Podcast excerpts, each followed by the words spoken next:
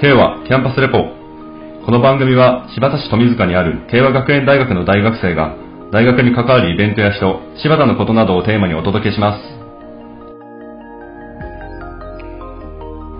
慶和キャンパスレポは慶和学園大学の提供でお送りします。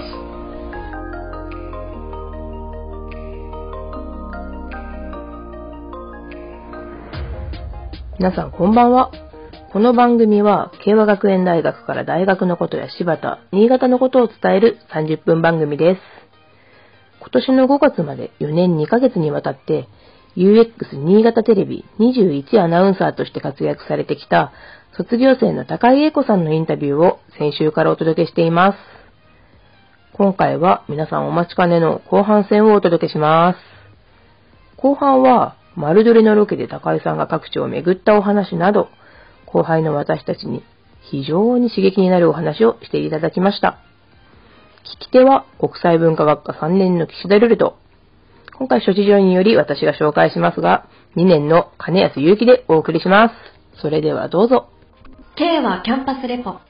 旅して町内は県内各地を訪問するコーナーで高井さんがアシスタントをされている間にも何度も柴田や清郎町にいらしたのではないかと思います、思い出に残る柴田清郎のエピソードがあったら教えてください。行きましたかそもそも。行きました。よかった。あの、はい。直近で柴田のジジチャリカフェ。え初めて聞きました。行きました。女性一人でやっているお,、うん店なんですけど、そ こが、うんあのね、すごいね、店内ももちろん可愛いですし、出さ出していただく料理が結構インパクトがあって、へあのーフォーをいただいたんですよ。そう、フォーをいただいたの。に、それがなんかもう上に、なんかアスパラとか、いろんな野菜が柴田だ。そう、なんか、ハヤシみたいなのが出てきて、それすごい印象的ですね。うんうん美味しかった。美味しかったので、ぜひ行ってほしい。で、なんかそこのオーナーさんも、女性の方も、うんうん昔テレビ局で働いてたおらしくて、うん話がすごい合いました。そう面白い方でした。うんいい人だったなうんまた行きたくなるお店でしたね。ありがとうございますうんなんか柴田どこ行きます？学生の皆さんは。食べる時ですか、うん。基本はみんなそのコモタウンのあたりにあるチェーン店で気が向いたらたまに柴田商店街に行かんこともないぐらいだと思います。私はおっちゃほいが好きです。あシンガポール食堂の。あ、あそこ行ったことなくて私、有名ですよね。有名です。テレビで何回も紹介されてるんですけど、行ったことない。美味しい。美味しいです。ただ次の日もうめちゃくちゃニンニク臭くなるのでお仕事ない日に。よ かったら召し上がってください気をつけないとなんですね。はいへー K はキャンパスレポ。でその柴田清郎以外でなんか思い出とかありますか？あーなんか私、やっぱり地元が鴨なので、はい鴨に行った時の人気はすごかったです。わーみたいな、高井さんみたいな、もう、嬉しいですね。私、最後の旅して町内のロケが鴨市だったんですけど、ああーフィナーレにふさわしい。そうなんです。もう、終始泣いてました。ですよね、うん、もう、あのね、歩いていると、こう、車、うん通り過ぎるときに、もう、手振ってくれるんですよ。もうみんな猛スピードではあの行ったんだけど、そうシャンっていう。感じ。すっごく嬉しくて、で、なんか窓を開けて、高井先生を見てるよって言ってくれる人が多くて、ああ、もう、すごい幸せだったなって。思います。なんか私がやってる旅して町内は、本当に地域の一つを、うんうん。すごい密に接することができるので、なんかすごい良かったですね、うんううん。ん、なんかほっこりしました。うんね、いいですね。社会の中で生きてる立派な人って感じがします。どういうこと。とても人間関係が浮かび上がるようなエピソードで。大丈夫ですか？大丈夫です。人間関係大丈夫？悩んでるの？大丈夫なのかな？まだ大丈夫だと思います。まだ大丈夫、はい。難しいね人間関係は、えー気を使われてしまいました 木田さん、今日はメディア業界で活躍されてきたトップランナーのような先輩、高井さんからお話を伺っているわけですが、こうやってラジオ番組を担当させていただいている私たちも刺激を受けますね。刺激的です。もう楽しすぎて本当喋りすぎちゃうぐらいで、参考になることありましたか今のところ、金安さん。そうですね。あの、僕、あの、アナウンスナレーション実習で言われてることとして、言われてるっていうか、その、気を気をつけなきゃなっていうところで、やっぱ表情、このラジオなので、僕たちの顔は見えないんですけど、そのマスクからの上でも、まあ、その笑顔とか、まあ、大事かなと思うので、うん。やっぱずっと笑顔でいてくださってるので、表情がすぐ分かりますよね。憧れます。ありがとうございます。表情はすごい勉強勉強になりますね。あのね常にニコニコしてた方が印象もいいしそう。人うん。人受けする。確かに。うんやっぱりメスッとしているよりはあとはこうニコニコしてた方がいい空気が流れてくるし、でもそれってもうすごく大事なことなので、うん。そう。自分からそういう運をこう出していかないといけないので。でもお二人もすごいなんかニコニコしてますよ。そうですか。やったー、ありがとうございます。今いい感じです。でも多分このラジオの状況だから多分、笑顔がまだ、まだ作れてる方なのかなと思うので、僕は。そんな普段違うみたいな。はい。やっぱ普段その、やっぱり笑顔するのってやっぱり練習とかって必要なのですか？ああ練習は自然な感じしますよね、だいぶ高井さんは。もともと表情筋が豊かだったっていうのもあるんですけど、でも常に誰かか誰かにこう見られているっていう意識はあったので、ニコニコしてました笑顔はそうですね崩さずちょっとでもムスッと怒ってる顔したらなんか高井さん感じ悪いよねってすぐ言われちゃうんですよ。ここもカットですかね。はい。そうだからでも本当にそれはなんか見られてる意識っていうのがあるから、うんもう自然とできちゃうことなので、うん、なんだろうねでもみんなできてると思いますけどありがとうございます。いいと思いますいいと思います木田さんはどうですか？なんか刺激をこれまで受けたことは。受けたことですか？手元の台本ほとんど見ていないで、ラジオなのに我々と目でアイコンタクトをしてくれるところですかね？すごいと思います、本当に。ででもこれってすごい慣れだと思うんですよ。そうなんですか、うん、今皆さんこうやって見ちゃいます。見ちゃいますよね、はい。それがなんか見られなくなる時も来るし、うんうん。慣れです。もういっぱい喋って慣れる経験ですね。うん、経験、はい経験。このなんだろう、会話とかも全部経験だし、うん、より喋り続けた方がいいのかなって思います。うん。なんだろうな。全然。でも私も、あれですよ。今好きなことを喋っていいから、手元見なくても全然言えるんですけど仕事の時とかはやっぱり台本とかもがっつり見てますしやっぱ間違えちゃいけない情報もいっぱいあるし生放送っていう緊張もあってはい。私の一つの失言で多くの方を傷つける可能性があるのでそこは本当に注意深くはい。してました。これ収録だから好きなこと喋れるんです。そうですね。カットしてくれるから 篠瀬先生ありがとうございます。ね収録のいいところですよね K はキャンパスレポ。さて、ここで一曲お届けします。今回は高井英子さんが学生時代よく聴いていた曲として、こちらをお届けします。加藤ミリア、タフ。タフな状況に立ち向かう自分を鼓舞する女性の歌ですね。韻を踏んでる感じで気持ちいい。前回に引き続き選曲が強い女って感じでとても好きです。こちらの曲は高井さんがアナウンサーの面接を受けていた頃、テンションを上げるために聴いていたとか。それでは聞いてみましょう。加藤ミリア、タフ。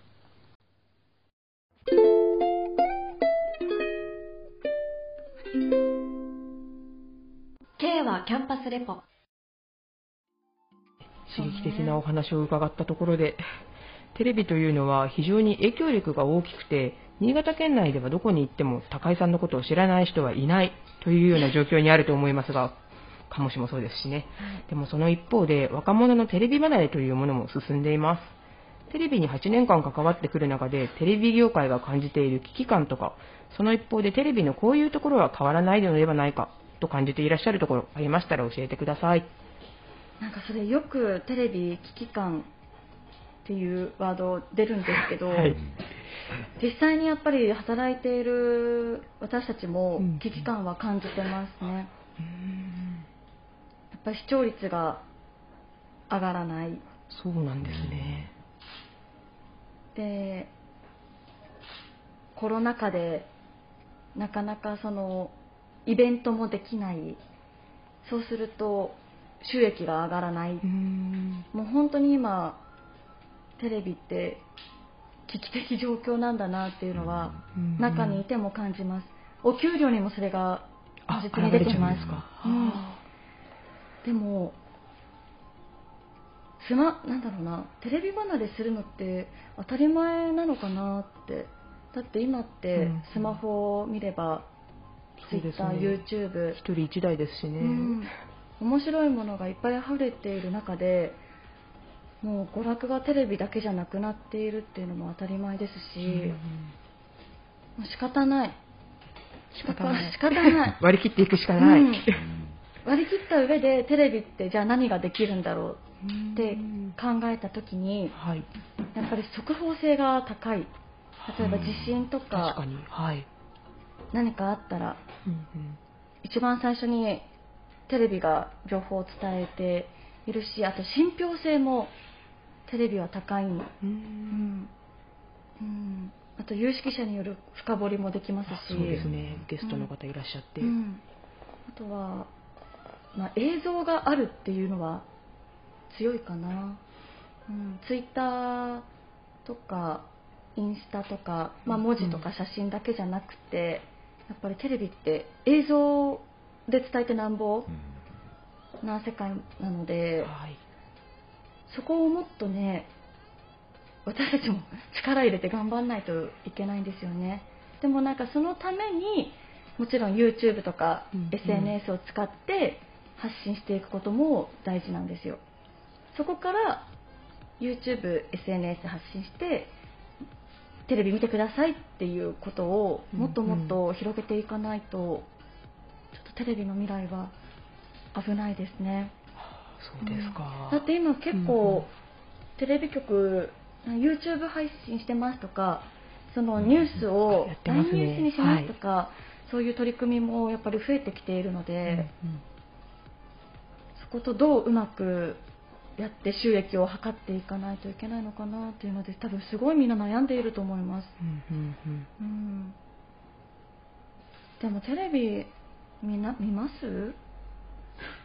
テレビ今私一人暮らししててそもそも家にテレビがない状態なんですけど引っ越してくる前もお家にいた頃は NHK めちゃくちゃ好きで毎日見てました。え今テレビ家にないんですか？ないです。え？持ってない友達も結構います。え？えそれ危機感感じないんですか？スマホあればどうにかなるんじゃないっていう。えー、そっか。なんかショックだ。正直ショックですね。でもそれがリアルの声なんだな。え欲しいと思いつつ中古でも1万5000円ぐらいするとうーん PS4 買おうかなみたいな気持ちになっちゃー、えー、え今って本当周りそういう人が多いんですか？うえ金安周りどう？みんなあるけど見ないみたいなタイプなんだけど。多分そうだと思います。家にはあるけど見ないっていうえ人、結構多いと思います。え悲しいですよね。見ても好きな音楽番組とあか M ステとかだね。自分の好きな芸能人が出てる番組とか。まあそうそれはねそうですよね。私もそうです。うん。いやーちょっと勉強になりました。今後どうしていったらいいのか。課題ですよねこれ。課題ですね、はい。うん。高井さんは番組の中でロケでも放送中でもタイミングの良いアドリブコメントを発していてうん。それが好評だと伺っています私たちのこの番組慶和キャンパスレポも台本あり台本がありつつもそこから外れたところでタイミングの良い絶妙なアドリブが求められているのですがどのどのようにしてアドリブ力を鍛えていったらいいのでしょうか？難しい質問だなこれ。これはアドリブって言っても多分その場の雰囲気で言い方とかうん言うトーンとかあ間とか。うんー大事ですね。そう。それをこう瞬時に 感じないといけないんですよね。でもそれってなんか訓練したからできるっていうわけでもなないい。かな、うん、もともとの資質ですか。はい。あ でも私よく考えたらなんか昔からお笑い番組が好きでなんかすごい漫才をすごい見てたんですよ。うんあとはうちにお笑い芸人さんがいっぱい出ている番組を見ていて。でそういう人たちを見てすごい心地いいなって思ってたんですよ。このツッコミとかボケとか。流れが。そう流れが。だからそれをなんか自分のものにしようかなっていうふうに盗んでいたところはあります。だからその芸人さんがすごいいいツッコミしたらあこのツッコミ今度つくなんか使おうと思ってメモしたりん。こういうボケとか言おうと思って。ネタ帳だ。そう。あなんか言おうって思ってメモしてっていう感じかな。努力半分あー質半分みたいな。うんうん感じ。えでもなんか皆さんちゃんと突っ込んでくれてるしボケてるしボケてる。なんかちゃんとできてるじゃないですか。そう言っていただけるとありがたいですね。うん。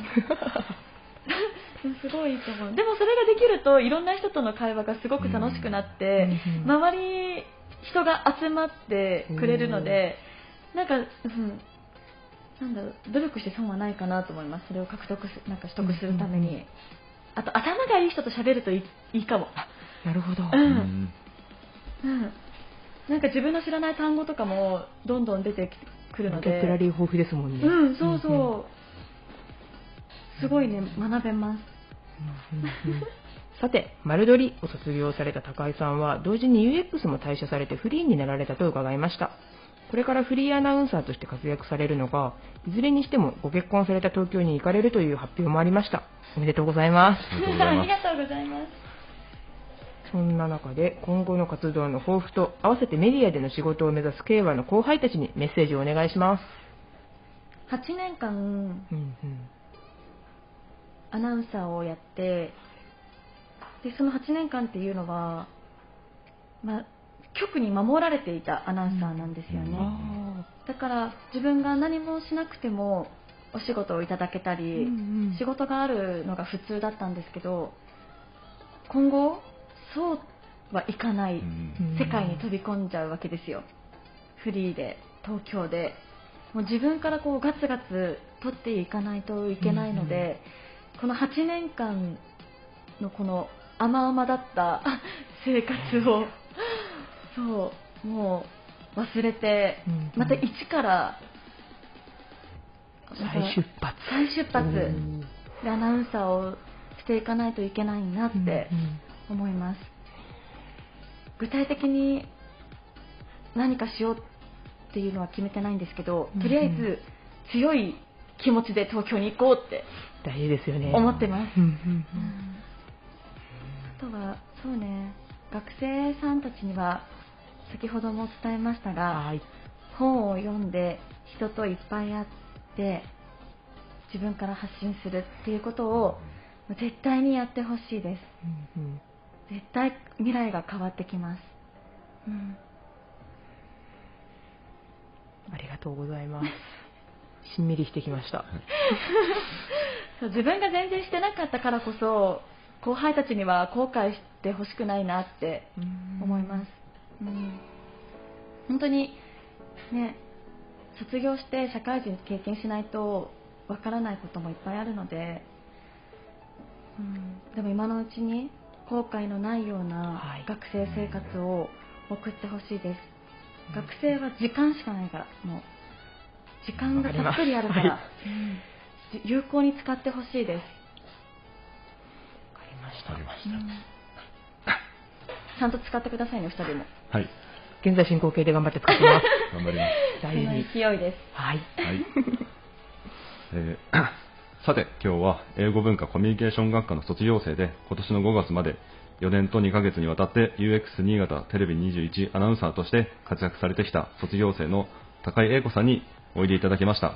私たちも大変刺激を受ける話でしたね。非常に。はい。今後のご活躍もお祈りしております。どうもありがとうございました。ありがとうございました。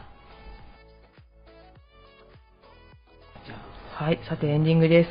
金安くんは情報メディアコースですし、放送の世界にもともと興味があったんですか？いやいや、そういうわけではなくてですね、やっぱりあの、こんえっと、誘われてっていうのが大きかったですね。ん。誘われたのは岸田さんなんですけど、あそうなんですか。ラジオやってるのでやってみませんかっていうことで、忘れてました。はい。お話を聞いて、っていうのが一個と、やっぱり大学に来てからいろんな人に声を褒められてん、本当に嬉しいことに。っていうのと、あと、やっぱチャレンジしてみようっていうので、この3つですね。これで、じゃあラジオやってみようっていうことで、今や挑戦している途中ですね。じゃあこれからもその興味関心を持ち続けて情報メディアの道を歩んでいってください。はい、頑張ります。はい。今日の K はキャンパスレポ、これにて終了です。皆さんおやすみなさい。おやすみなさい。K はキャンパスレポは、慶和学園大学の提供でお送りしました。